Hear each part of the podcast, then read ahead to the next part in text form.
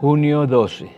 Pabilos humeantes. Cuando éramos pequeños, nos encantaba explotar cohetes y jugar con luces de bengala. Pero una vez se iban apagando en el suelo, corríamos y soplábamos para que ese pabilo no, se apagara. Pero qué terrible era cuando ese pequeño pabilo se apagaba. Teníamos que correr a toda velocidad hacia alguna vela encendida en casa para volver a encenderlo. Me sorprendió encontrar en la Biblia, en Isaías 42.3, ni apagará el pabilo que humeare. Y me di cuenta de que mucha gente que conozco ha perdido el fuego por Dios. Los observo hoy, están apagados por dentro, están secos espiritualmente, y de ese fuego que encendía su primer amor, ya no hay rastro alguno. Viven como si vivieran en piloto automático. Es irónico y me pregunto, ¿a dónde se les fue el amor y la pasión por la presencia de Dios? Han participado de retiros espirituales, encuentros, consejerías, convenciones, diplomados y ya nada, casi nada pasa en sus vidas. Si pudiera describirlo de alguna manera, podría describirlo como que el amor que antes sentían por Dios estuviera apagándoseles, como le pasa a un pabilo humeante. Mi posición de liderazgo me permite ver diariamente a cristianos que, prefieren huir al cine o ir a un espectáculo en vez de asistir a la iglesia para escuchar un mensaje motivador. Otros prefieren mentir a sus padres diciendo, voy a la iglesia cuando en realidad se van para una discoteca ¿Qué nos está pasando?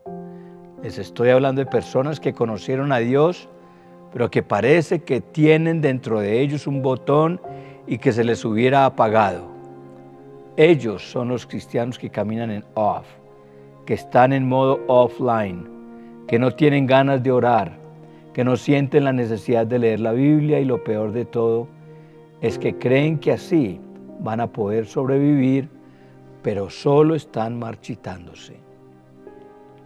Quizá tú mismo que me estás leyendo o escuchando, sientes que algo falta en tu vida, que cada vez que tratas de levantarte, de motivarte y de seguir con el sueño de Dios, parece que viniera alguien y terminara de apagar el poco fuego que aún queda en tu corazón. Pero quiero decirte que tú eres ese pabilo de Dios llamado a encender lo que parece que está apagado y sin luz. Sí, es posible y por situaciones que desconozco, alguien te vino a apagar, vino a robarte el fuego, a tratar de secarte y destruirte espiritualmente.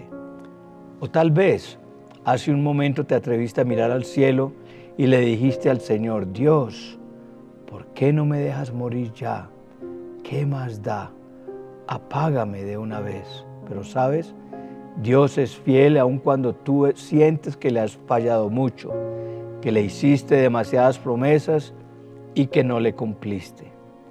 Aún con todo ello, Él te dice, si fueras infiel, yo permanezco fiel. Yo no puedo negarme a mí mismo. Él no puede negarse a sí mismo. Te ama tanto que siempre puedes correr a la fuente de fuego y volver a encenderte. La distancia que tienes para reconciliarte con Dios es de rodillas al piso. Él ya te mostró su fidelidad, su amor y te aseguro que está dispuesto a encenderte una vez más, a hablarte como solía hacerlo hace un tiempo atrás. Quiere atraer tu corazón al suyo para que vuelva a calentarse. Búscalo desesperadamente como si tu vida dependiera de ello. Ya no me es más. No seas un cristiano de humo que solo vive por gracia. Es tiempo que el fuego de Dios vuelva a encenderte.